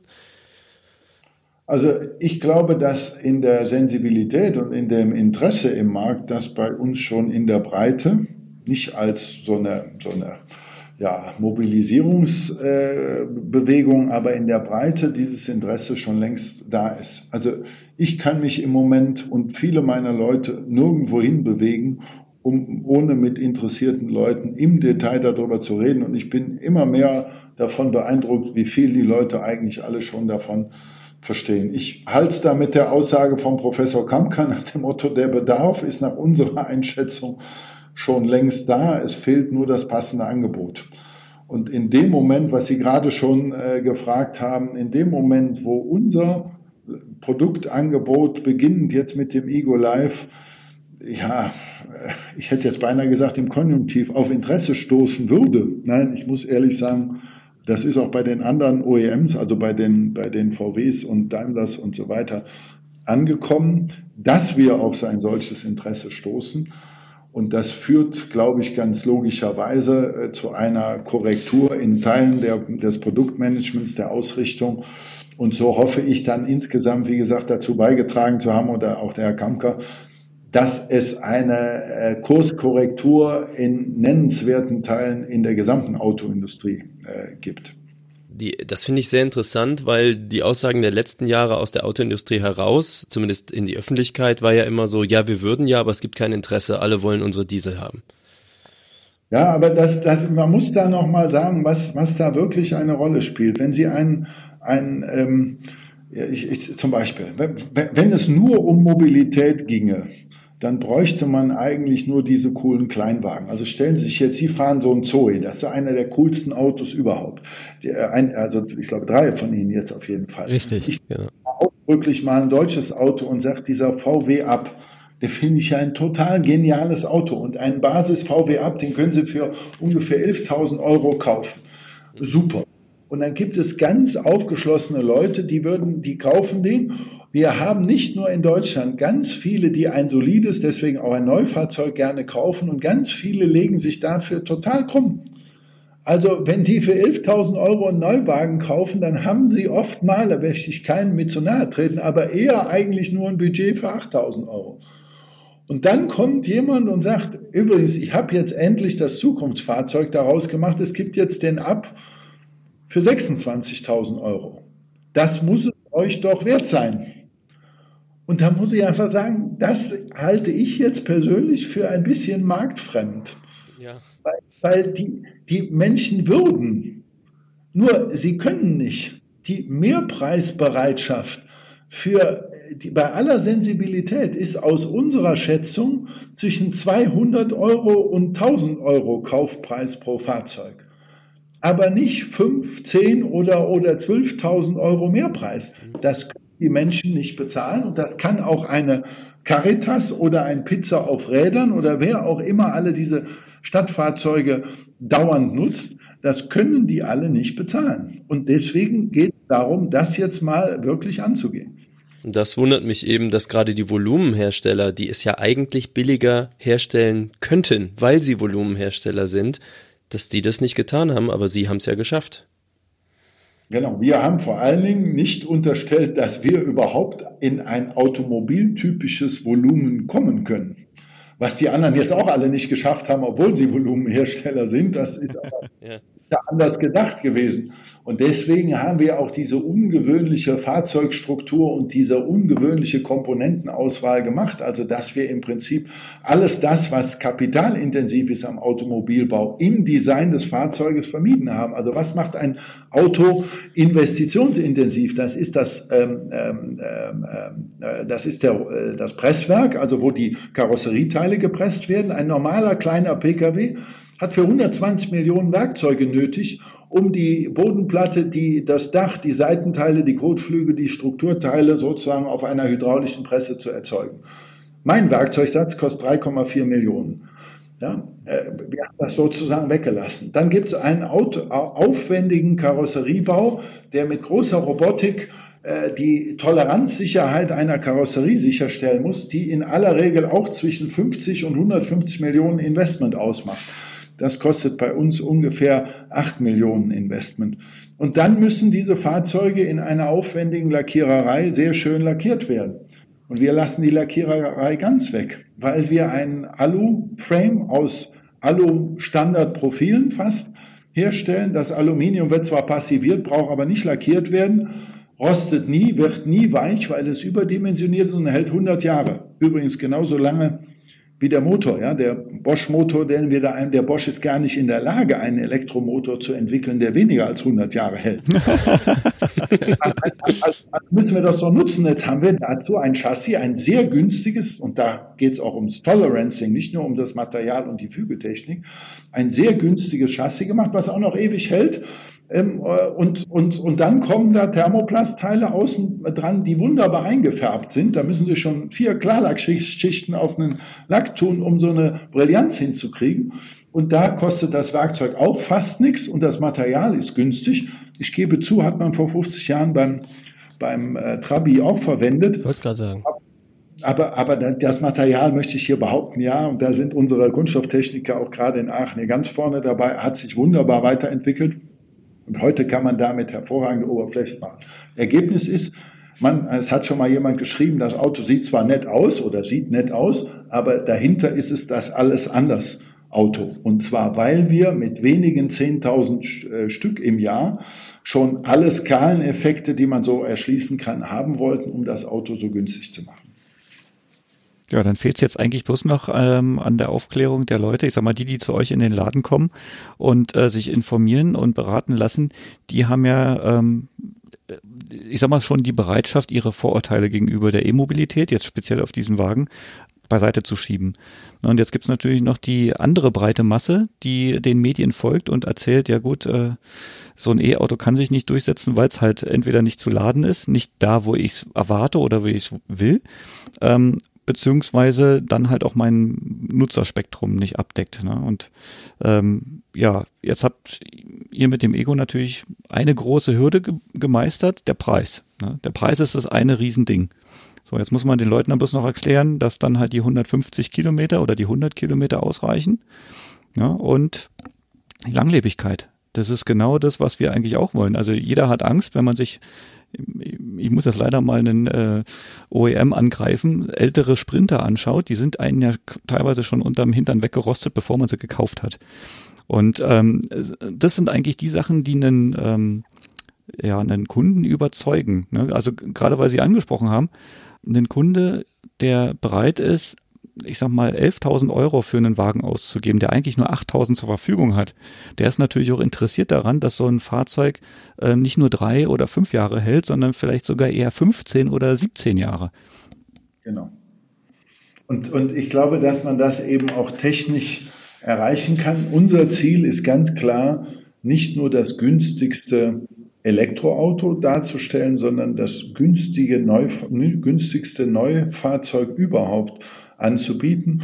Und zwar aus beiden Komponenten, dass das Auto ähm, äh, vergleichsweise wenig kostet, wenn man es kauft, dass es aber einen hohen Restwert hat. Deswegen werden wir auch in der Hauptsache versuchen, mit einem großen Finanzier den Kunden am liebsten die Autos äh, immer im Leasing anzubieten. Dann sieht der Kunde auch direkt, dass wir an den Restwert glauben und das auch abgesichert haben. Also zum Beispiel nach acht Jahren bieten wir dem Kunden an, dass er die Batterie für voraussichtlich 1800 Euro ersetzen kann. Das können wir deshalb tun. Erstens, weil die Batterie klein ist und nicht ganz so teuer. Ähm, und zum Zweiten, weil wir mit unserem Batterielieferanten einen Deal gemacht haben, der nämlich damit die verschiedensten Stationärbetreiber äh, von erneuerbaren Energieanlagen versorgt, die nämlich alle scharf sind auf die automobiltauglichen Batterien. Die sind nämlich etwas robuster in aller Regel als die stationär geplanten. Die sind aber dafür in aller Regel für den stationären Betrieb im Haus, wo sie eine Photovoltaikanlage haben oder so, ein bisschen zu teuer. Gebraucht sind die aber gut. Man muss nämlich, wenn man richtig mit den Zellen umgeht und die richtig monitort, sagen, im Prinzip hält so eine Batterie auch 20 bis 25 Jahre. Es ist nur so, dass da immer mal, das lässt sich nicht so richtig vermeiden, einzelne Zellen ausfallen. Und deswegen muss man die aus der mobilen Anwendung irgendwann rausnehmen, wenn da so 20 Prozent der Zellen ausgefallen sind, weil man sonst zu viel rumschleppt. Aber die sind, die leben noch lange. Ich werde dann häufiger gefragt, haben Sie eigentlich ein Recycling-Konzept für unser Auto? Mhm. Dann sage ich, die Steigerung von einem Recycling-Konzept ist das Auto ewig zu nutzen. Mhm. Ja, und das heißt, unser Auto hat ja auch dann alle möglichen Anbauteile, die Sie locker und einfach austauschen können. Also Sie, wir werden auch zum Beispiel kein Servicekonzept anbieten, sondern bei uns gibt es jedes Jahr ein Upgrade. Den kann man kaufen, kann man auch mit einer Flatrate bestellen. Das heißt manchmal mechanisch und softwaremäßig, auf jeden Fall aber softwaremäßig, sodass Sie im Prinzip Ihr Auto, wenn Sie es einmal haben, immer frisch gehalten bekommen. Und das, ähm, ja, das kann alles Mögliche betreffen. Das kann das HMI betreffen, das kann Zusatzausstattung, betrifft natürlich äh, dauernd Apps. Wir haben vor einem Monat die Ego Digital GmbH gegründet, die jetzt alle solche Apps von anderen auch einsammelt, um die für solche, nicht nur unsere Fahrzeuge verfügbar zu machen. Und das macht den Leuten Spaß, vor allen Dingen den jungen Leuten. Äh, nein, das war jetzt diskriminierend. also habe halt das Privileg, dass ich dauernd mit jungen Leuten zu tun habe. Aber nein, das, glaube ich, interessiert alle. Läuft es dann auch äh, over the air? Ist da irgendwas geplant? Ja, also alle Ego Live sind direkt mit einer Car2 Cloud Box verbunden. Nur so konnte ich auch den Bosch überreden, dass ich denen das versprochen habe, dass sie in jedes unserer Autos hineinkommen, damit ich auch die äh, Service, äh, also den Servicedienst über die Bosch-Werkstätten nutzen kann. Und damit wir das dem Preisniveau des Autos entsprechend machen können, werden wir alles, was elektrisch, elektronisch angeschlossen ist, over the air checken können und auch monitoren können. Und was da softwaremäßig gelöst werden kann, werden wir over the air ähm, äh, lösen. Ich glaube, das muss man heute einfach so machen. Und äh, ja, das kann man als kleiner Player nicht alleine machen. Und deswegen freuen wir uns sehr, dass schon vor über einem Jahr der mutige Bosch uns zu seinem Leitkunden erklärt hat. Da haben wir uns sehr drüber und äh, betrifft das auch solche flotten Konzeptideen, wie man sie von Tesla und anderen hört? Also gerade wenn die Fahrzeuge immer connected sind, dass man halt ähm, ja so von, äh, ich sag mal, Geografie oder Verbrauchswerte oder was auch immer die ganze Flotte so an Daten einsammeln kann und wo man insgesamt was optimieren kann. Äh, hat Ego auch sowas im Blick? Also wir, wir werden auch äh, Flottenbetreiber unterstützen. Wie gesagt, wir sind am weitesten in unseren Verhandlungen mit der Caritas, deswegen darf ich das auch schon sagen. Ein anderes Anwendungsgebiet, mit denen wir jetzt verhandeln, die größere Flotten von uns abnehmen wollen, äh, sind die großen Immobilienbesitzer in Deutschland, gerade in den äh, städtischen oder ja größer städtischen äh, Bereichen, die jetzt größere Wohnviertel quasi besitzen, wo 1000 oder 2000 Leute wohnen und die jetzt im Prinzip vorhaben, ähm, eine ähm, ähm, Flotte ihren Kunden zur Verfügung zu stellen. Das heißt also, wo die Kunden quasi ihr Auto in Anführungszeichen mit der Wohnung mit mieten. Das gibt's dann für den Einzelmieter, weil der sowieso sozusagen von dem Immobilienbetreiber äh, verwaltet wird, wenn ich mal so sagen darf.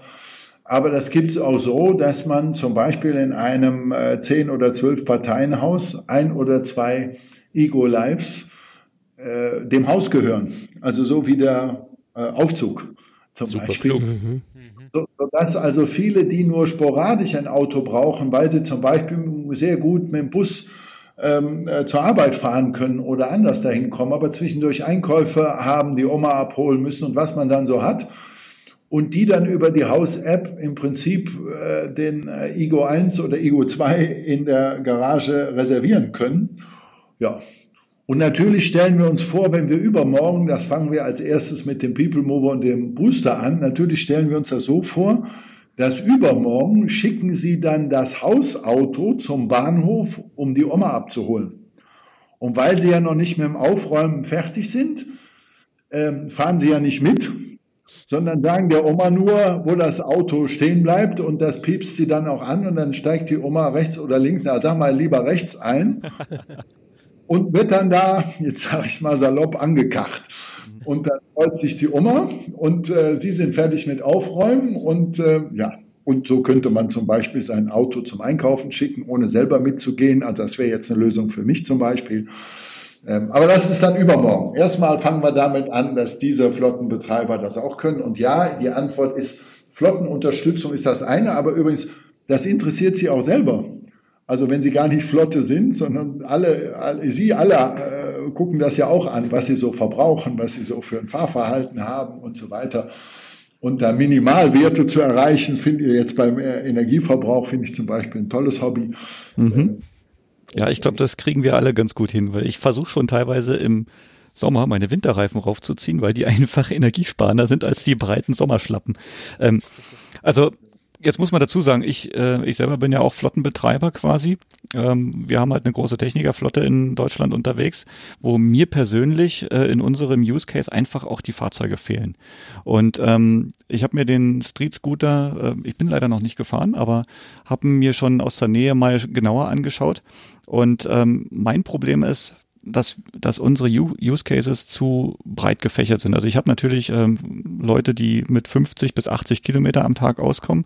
Ich habe die große Masse, die 150 bis 170 Kilometer fahren am Tag. Äh, und ich habe ähm, leider auch ein paar, wie nennt man die, Sternfahrer oder so Spezialisten, die halt auch mal über 200 Kilometer am Tag fahren mit einem Technikerfahrzeug. Das heißt, ähm, Ich suche natürlich äh, nach einem Transporter, ähm, in, die, man, die man mit einem äh, Pkw-Fahrzeugschein, äh, äh, Führerschein fahren kann. Ähm, gleichzeitig aber auch, ähm, ich sag mal, ein Fahrzeug bekommt, was die Wohnlichkeit eines aktuell käuflichen PKWs bekommt. Ne? Da hängt dann halt mitunter dann auch so ein äh, Arbeitnehmervertreter-Gremium hinten dran, die dann sagen, ja, der Wagen, der muss eine Lordosenstütze haben, der Wagen, der muss elektrische Fensterheber und Spiegel haben und der muss natürlich auch eine Klimaanlage haben. Und am besten noch ein Radio. Äh, und ne, am besten noch ein Radio, genau, damit sie nicht selber singen müssen. Und äh, das sind dann so Sachen, wo ich mich als Flottenbetreiber echt schwer tue. Ne, Gerade weil sie vorhin auch, weil, weil Sie vorhin noch das ähm, Thema ansprechen mit dem Leasing. Ne? Also unsere Flotte ist ganz klar geleast ähm, über einen Zeitraum, wo man sagen kann, das Fahrzeug ist in diesem Zeitraum nicht kaputt zu kriegen oder durch Garantien abgedeckt und fällt danach dann halt auch einfach nicht aus. Also in, die, in dieser Zeit. Danach wird so ein Fahrzeug ähm, für uns einfach nicht wirtschaftlich. Genau. Also das sehe ich ganz genauso. Das ist auch ein Teil des Konzeptes, was wir jetzt mit dem mit dem People Mover, so nennen wir ihn zwar, aber das ist ein relativ universell modulares Fahrzeug, ähm, äh, verfolgen. Das kann ein Büsschen sein. Wir werden diesen People Mover ja als äh, Stadtbüsschen ähm, ähm, äh, anbieten. Da haben wir eine derart intensive Nachfrage von, von Städten und äh, ÖPNV-Betreibern, ähm, äh, dass äh, das erstmal unsere Hauptklientel ist. Das ist das Büsschen, was 2,50 Meter hoch ist, wo ich mit meinen 2,3 Meter drin stehen kann und wo auf der Grundfläche eines, ich sage mal, normal großen PKWs 15, ähm, nee, äh, ja, 15 Personen reinpassen, also neun Sitzende und sechs Stehende.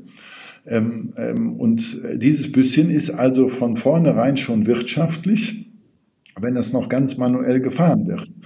Und was natürlich die große Chance ist von einem Elektrofahrzeug, gerade in dieser Kategorie, Sie können Elektrofahrzeuge vom sogenannten Package her so aufbauen, ich, ich sage immer etwas übertrieben, dass das Auto innen größer ist als außen. ja. Dass Sie ein Niedrigflurfahrzeug machen können, ja, ein später mal autonom einzusetzendes Fahrzeug hat sowieso nur eine Tür, damit da nicht irgendwer rausläuft. Also eine große Tür, wo auch ein Doppelkinderwagen oder Rollstuhl gut reinpasst und so weiter. Aber so ein Fahrzeug ist für alles Mögliche äh, geeignet. Nicht? Da können Sie nicht nur ÖPNV mitmachen, damit können Sie auch äh, Zustellungen machen. Ich sage auch manchen Managern, das ist eigentlich ihre Cheflimousine, weil sie damit nicht zur Konferenz, zur Sitzung fahren, sondern sie können da drin die Sitzung fahren. ja, auch mit jede Menge Displays und so weiter. Das ist der idealtypische Arbeitsraum. Das Ding hat im Prinzip acht Quadratmeter Wohnraum. Das könnte sogar theoretisch eine fahrende Studentenbude sein. Das ist ein Arbeitszimmer. Das hat halt eine Kubatur, die ist unvergleichlich. Sie können damit auch, auch was weiß ich, diejenigen, die dauernd ein- und ausladen müssen, äh, für die ist das auch angenehm, wenn sie reingehen können und nicht von außen Klappen aufmachen müssen und so weiter. Und das Fahrzeug, eben das halte ich für das Wichtigste, passt auf einen normalen Pkw-Parkplatz. Also das ist jetzt so eine SUV-Breite, gebe ich zu, also von 1,95 Meter ähm, äh, und ist aber auch nur 4,65 Meter und dann gibt es noch eine lange Version mit 5,15 Meter. Also das ist so eine, so eine S-Klasse oder so ein, so ein X5-Format an Grundfläche aber geht halt unglaublich viel rein. Und wir werden den anbieten als ÖPNV-Bus, aber auch als quasi Bulli, also 1,95 Meter hoch, sodass der auch in eine private Garage und so weiter hineinpasst. Mhm. Das klingt ja schon mal sehr interessant. Also ähm, wenn die Zeit reif ist, dann komme ich sicherlich gerne mal auf Sie zu. Weil im Augenblick hat es in unsere Flotte, Flotte bis jetzt nur der typische Nissan ENV und einen Kangoo ZE geschafft, ähm, weil die anderen, die schaffen es halt leistungstechnisch einfach nicht. Ja, genau. Und preistechnisch vor allem. Ne? Also man darf nicht vergessen, äh, so ein ENV ist im Verkaufspreis eigentlich ähm, teurer oder ich sag mal, so wie wir den jetzt beschaffen im Leasing, teurer als äh, ein Renault Traffic. Ne? Und das, das sind eigentlich Sachen, die dürfen nicht sein. Genau. Also das glaube ich genau auch. Da sieht man auch drin, dass im Prinzip die Restwertbetrachtung ja vom Anbieter auch noch nicht unkonventionell gemacht wird, so würde ich das mal nennen. Mhm. Aber ich finde den Kangoo auch, auch schon eine besonders überzeugende Lösung und genau da geht's ja, ich meine, da können Sie ja Emotionen hin oder her diskutieren, da geht's um schlichte Wirtschaftlichkeit Und wenn wir, was, was eben unsere Befürchtung von Anfang an war, wenn wir im Prinzip davon ausgehen, dass der Haupttraffic in der Stadt, ich sag mal, morgen elektrisch passieren müsste, auch, auch zum Beispiel für die Carsharing-Betreiber oder so, dann kommen die alle mit ihren Kosten nicht hin, weil die Elektrofahrzeuge, und zwar im Kaufpreis oder in den Betra also in der sozusagen Leasingrate, äh, viel zu teuer sind. Die, der Club sind 15 Cent pro Personenkilometer. Und ich glaube, das erstbeste elektrische Fahrzeug, was, das, was da irgendwie in die Nähe kommt, liegt dann bei 32 Cent pro Personenkilometer. Ja, eine Anekdote von einem Freund von mir, der sich gerade nach einem neuen Auto umgesehen hat und sehr offen ist für elektrisch, auch die Infrastruktur hat. Er sagt, ähm, unter Leasingraten, ich sag mal, irgendwas im i3-Segment aufwärts, also drei, vier, 500, 600 Euro, keine Chance. Genau. Also äh, es gibt nichts drunter. Also die wollen 600 Euro Leasing für irgend so ein, für so ein Elektroauto haben und das ist dann macht man es nicht und man weiß ja sowieso nicht, was mit dem Restwert ist. Deswegen fand ich so interessant, dass Sie eben gesagt haben, dass Ihr Leasing-Konzept eben auch anders aussehen wird. Ja, also wir werden, wir fangen mit dem, mit dem Basis-Leasing für den äh, Live 20 mit ähm, 120 äh, Euro an und das ist inklusive Mehrwertsteuer, also mit 100 Euro netto. Wow. wow. Studenten leistbar. Ja, ja, also ich glaube auch, ich, ich glaube, ich hoffe auch auf diejenigen, die dann sagen, ja, für den Normalverbrauch brauche ich in der Familie oder in der WG oder was, brauche ich sogar normale Autos sozusagen. Aber wir hätten doch auch alle schon viel geschafft, wenn man sich, weil das so günstig ist, daneben noch so ein Kurzstreckenauto äh, stellt. Das haben wir hier und da ausprobiert und da ist das innerhalb von wenigen Wochen das mit Abstand meistgenutzte Auto und darauf kommt es an. Ja. Und wir haben jetzt klar, wenn, wir, wenn, wir, wenn Sie dann einen gut ausgestatteten Live 60 nehmen, dann sind Sie voraussichtlich, weiß ich noch nicht genau, bei ungefähr 160, vielleicht 165 Euro äh, Leasingrate. Wenn Sie dann die weiteren Betreiberkosten nehmen, also was die Stromkosten, das ist ja ungefähr dann voraussichtlich ein Drittel von dem, was Sie heute für den Sprit bezahlen, ähm, äh, eine niedrige Versicherungsrate und so weiter. Ja, wir tüfteln noch an dem Slogan, ich verrate ihn jetzt einfach mal, bei ist die Garage noch mit drin. Das wäre so mein Traum.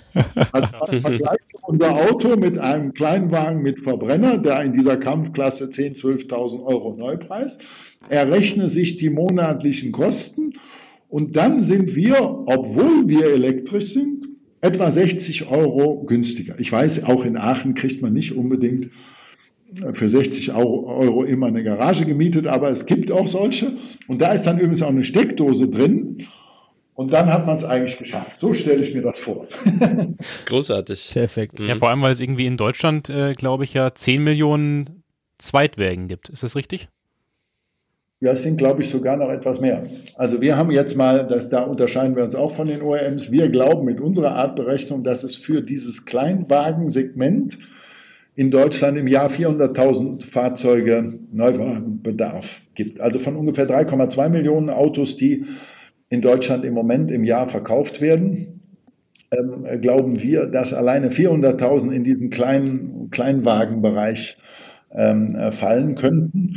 Und da wäre doch mein Anliegen, dass die weit überwiegend elektrisch sein sollten. Und deswegen das nochmal mein Aufruf, dass sich da alle drum scharen sollten, weil wenn wir es super gut machen, dann können wir maximal 40.000 davon liefern. Und wer macht dann die anderen 360.000? Ne? Da ist noch Luft. Und das ist, das ist ja nur Deutschland wir wohnen ja hier an den Grenzen zu Belgien, Holland und Frankreich und so ist auch nicht weit weg. Also ich nehme an, da haben Sie auch Anfragen aus der Richtung. Kann ich mir gut vorstellen. Also wir können nur nicht gleichzeitig mit unserem Servicepartner, mit unseren anderen Partnern ganz gleichzeitig dahin. Das wollten wir, also in fünf europäischen Ländern fast unmittelbar mitstarten. Die, in, die, die begeisternde, das muss ich gleich noch erzählen, die begeisternde Nachfrage äh, lenkt uns jetzt davon ab, weil wir können ja jetzt nicht Versprechungen machen hier in den deutschen Markt hinaus und dann nicht liefern können. Das muss ich jetzt noch schnell loswerden, weil wir alle so stolz darauf sind. Ich mache ja nun auch Vorlesungen über diesen Case, auch über die betriebswirtschaftlichen Themen und dann macht man ja immer bei der Businessplanung, macht man ja immer Normal-Cases. Sorry, wenn ich jetzt einen Vorlesungsinhalt erzähle. Dann macht man einen Normal-Case und dann macht man einen Best-Case und dann macht man einen Worst-Case. Ne? Das kennen Sie alle schon. Das haben Sie irgendwo in einer Vorlesung, vielleicht auch bei mir, schon gehört. Und was machen Sie, wenn Sie dann auf einmal nach einem Showdown im Mai, Juni sozusagen wach werden oder sagen wir mal aus dem Urlaub kommen und wach werden und alles liegt maßlos darüber? Da haben wir jetzt ein neues Fachwort erfunden. Das ist der Dream Case. Ja, wir sind jetzt im Dream Case. Versuchen irgendwie dem hinterherzukommen. ja, da wäre genau die Frage auch, wie skaliert das dann? Also ähm, hier in Aachen ist vielleicht äh, bekannt, sie bauen ja ähm, im Gewerbegebiet Rote Erde ähm, ein altes Werk, äh, wo früher mal was anderes gefertigt wurde, um und bauen da ja ein Werk auf, wenn ich das richtig weiß. Ja, also wir bauen das Werk nicht um. Das Werk ist äh, platt gemacht worden vom, vom Erwerber, der das Gelände von Philips gekauft hat. Der, der hat die alten Hallen äh, abgerissen und wir bauen sozusagen auf der braunen Wiese, wenn man das so ah, nennt. okay. Also ganz neues, genau dafür passendes Werk. Okay, und dann wäre genau meine Frage nach der Skalierung. Also Sie haben ja schon anklingen lassen, die Nachfrage ist da und das ist ja alles erst der Anfang. Also kann ich mir vorstellen, Sie müssten kaum hinterherkommen, eigentlich Werke zu bauen in zwei Jahren. Das haben Sie aber auch schon wieder sehr gut erfasst, ja, muss ich jetzt sagen. Wo ist der Gefahr? Also was kommt nach dem ersten Werk? Da kommt das zweite Werk. Ne? Ja. Und wenn man dann äh, irgendwie selber davon überrascht ist, dass sein drittes Fahrzeug, in unserem Fall der Mover, äh, auf so viel äh, Resonanz stößt, dass wir den eher etwas vorziehen müssen und das Abenteuer jetzt wagen, dass wenn wir kaum mit dem Live richtig fertig sind, gleichzeitig den Booster und den Mover entwickeln, dann kommt eben nach dem zweiten Werk auch das dritte Werk. Hm. Und da muss man eben schon sagen, wenn man die richtigen Partner hat, kommt man auch schnell zu Flächen und kann auch im Zweifelsfall schnell bauen. Wir bauen ja in chinesischer Geschwindigkeit, wie ich das schon mal genannt habe. Mhm. Nämlich von der Entscheidung bis zum Einzug zumindest der Maschinen in unsere Halle vergehen weniger als 15 Monate. Das können Sie auf unserer Webpage übrigens wunderbar sehen. Also die Baubilder werden da immer. Mhm, da ist eine Live-Webcam, richtig? Da ist eine Webcam, ja. genau, so eine Webcam und da kann man auch die Historie sehen und sieht, wie wunderbar die Leute da arbeiten, welcher Geschwindigkeit man nicht nur in China, sondern auch in Deutschland äh, bauen kann. Und mehr, meine Herren, das müssen Sie mir jetzt nachsehen, mehr kann ich jetzt nicht sagen, außer dass man Werke, Werke zählen kann. Ne? Nach Werk 1 kommt Werk 2. Ja, um es äh, einen Schritt zu abstrahieren, wenn ich noch einmal einen Satz loswerden kann. Also mit meiner Außensicht, die ich ja noch habe, ähm, sieht man ja schon, in welcher Form allein so eine Firma wie Tesla explodiert. Die bauen ja nicht um ohne Grund so diese äh, weltgrößten Fabriken dahin. Ähm, und auch da merkt man schon, die sind ja schon auf Skalierung und Multiplikation angelegt also das Thema wächst so oder so. Ich glaube, bei allen erfolgreichen Konzepten ist das eine Herausforderung, die da ansteht. Deswegen war das für mich jetzt naheliegend. Es ist ja natürlich so, es hat in unseren Breiten äh, lange niemand mehr so richtig geschafft, als Außenseiter ganz äh, sozusagen ohne, ohne ähm, ähm, aus der Branche mit äh, entsprechenden Mitteln zu kommen. Äh, in diese Branche mit hohen Markteintrittsbarrieren einzutreten. Und insofern haben wir auch zunächst mal, so wie bei Street Scooter, gedacht, auch noch mit Ego gedacht, dass wir eigentlich eine spezielle Nische bedienen und haben im Laufe der Zeit gemerkt, das ist mehr als eine Nische, das ist mindestens ein ernsthaftes Segment ähm, oder Segmente äh, sogar. Und äh, ja, ich wurde dann immer wieder gefragt, wieso glauben Sie eigentlich, dass Sie das hinkriegen? Ich sage dann eigentlich immer, ja, erstens bin ich alt genug, zweitens habe ich das beratend schon lange genug gemacht. Und drittens kommt jetzt der Teil, den wir eigentlich können, weil der Teil des Autoentwickels, das war eigentlich der Teil, den wir gar nicht konnten. Ähm, ähm, und das, was jetzt kommt, das ist Industrialisierung, äh, skaliert zu produzieren, effizient zu produzieren. Das ist nun meine Home Domain und auch meiner Kerntruppen. Und äh, man muss sich dann nur irgendwann mal trauen. Und wenn einen dann ein Dream Case überrascht, dann muss man sich mal eine Zeit lang schütteln und sagen, kann das wirklich sein? Und dann muss man die Gelegenheit beim Schopfe passen, äh, packen. Das ist, glaube ich, gutes Unternehmertum. Und das haben wir jetzt ähm, ähm, äh, eben auch in Angriff genommen. Sehr spannend. Ich glaube, wir kommen langsam zum Ende dieses Abends, oder? Habt ihr noch konkrete Fragen, die Herren? Nö. Also ich habe nur eine abschließende. Mhm, natürlich. Eine abschließende. Als, als Designer bin ich ja kritische Beta-Tests gewohnt. Ähm, wo kann ich mich anmelden für einen Beta-Test vom Ego Live? Ja, also ähm, äh, wir, äh, am liebsten in unserem Design, äh, in unserem Design äh, Shop beziehungsweise gerade auch bei den nächsten Fahrzeugen, also beim beim Booster, da würde ich einfach empfehlen, kommen Sie bei uns vorbei. Wir können kritische Geister, gerade die was von Design verstehen, äh, sehr gut gebrauchen. Ähm, ähm, das passiert dann natürlich nur im kleinsten Kreis und nachdem Sie bei uns ein NDA, ein Non-Disclosure Agreement unterschrieben Klar. haben, ähm, ähm, aber wir haben das im Detail auch beim Live äh, immer noch zu optimieren. Wir haben im etwas gröberen, also der Booster steht designerisch im Groben. Der muss jetzt ähm, verfeinert und optimiert werden. Und der Mover steht übrigens auch äh, weitestgehend. Aber kommen Sie doch gerne vorbei. Da machen wir hier einen schönen Diskurs, bei dem wir auch wieder was dazulernen. Ja, das machen wir so. Danke. Wie schon, der Malik hat bald einen neuen Job. Eine Win-Win-Win-Win-Win-Situation. ganz, äh, ganz hervorragend. Also ich bin begeistert. Äh, ich bin auch etwas überrascht gewesen von äh, den großen Visionen, die hinter diesem Unternehmen und um sie herum irgendwie entstanden sind und auf die wir uns, glaube ich, alle freuen können. Da ist, das riecht sehr nach Umbruch und Aufbruch in eine sehr interessante, spannende Zeit. Und ähm, da bleibt mir jetzt nur im Namen der Truppe zu sagen, einen ganz herzlichen Dank dafür, dass Sie sich für uns so viel Zeit genommen haben heute Abend. Und ähm, ja, ich kann es kaum erwarten, das Ding zu releasen. Vielleicht mache ich das heute Abend. nee, mach ich nicht. Nein. Aber äh, wir bedanken uns ganz herzlich, Professor Dr. Günther Schuh, dass Sie sich so viel Zeit genommen haben für uns. Und äh, vielleicht sprechen wir uns ja in naher oder mittlerer Zukunft nochmal über all diese anderen Dinge, die Sie dann auch in der Planung haben, die dann vielleicht Wirklichkeit werden, weil mich dann nämlich sehr interessiert, was danach kommt. Aber das, Spätestens Mitte 2018. das wissen Sie ja jetzt selber noch nicht, deswegen müssen wir damit noch ein bisschen warten.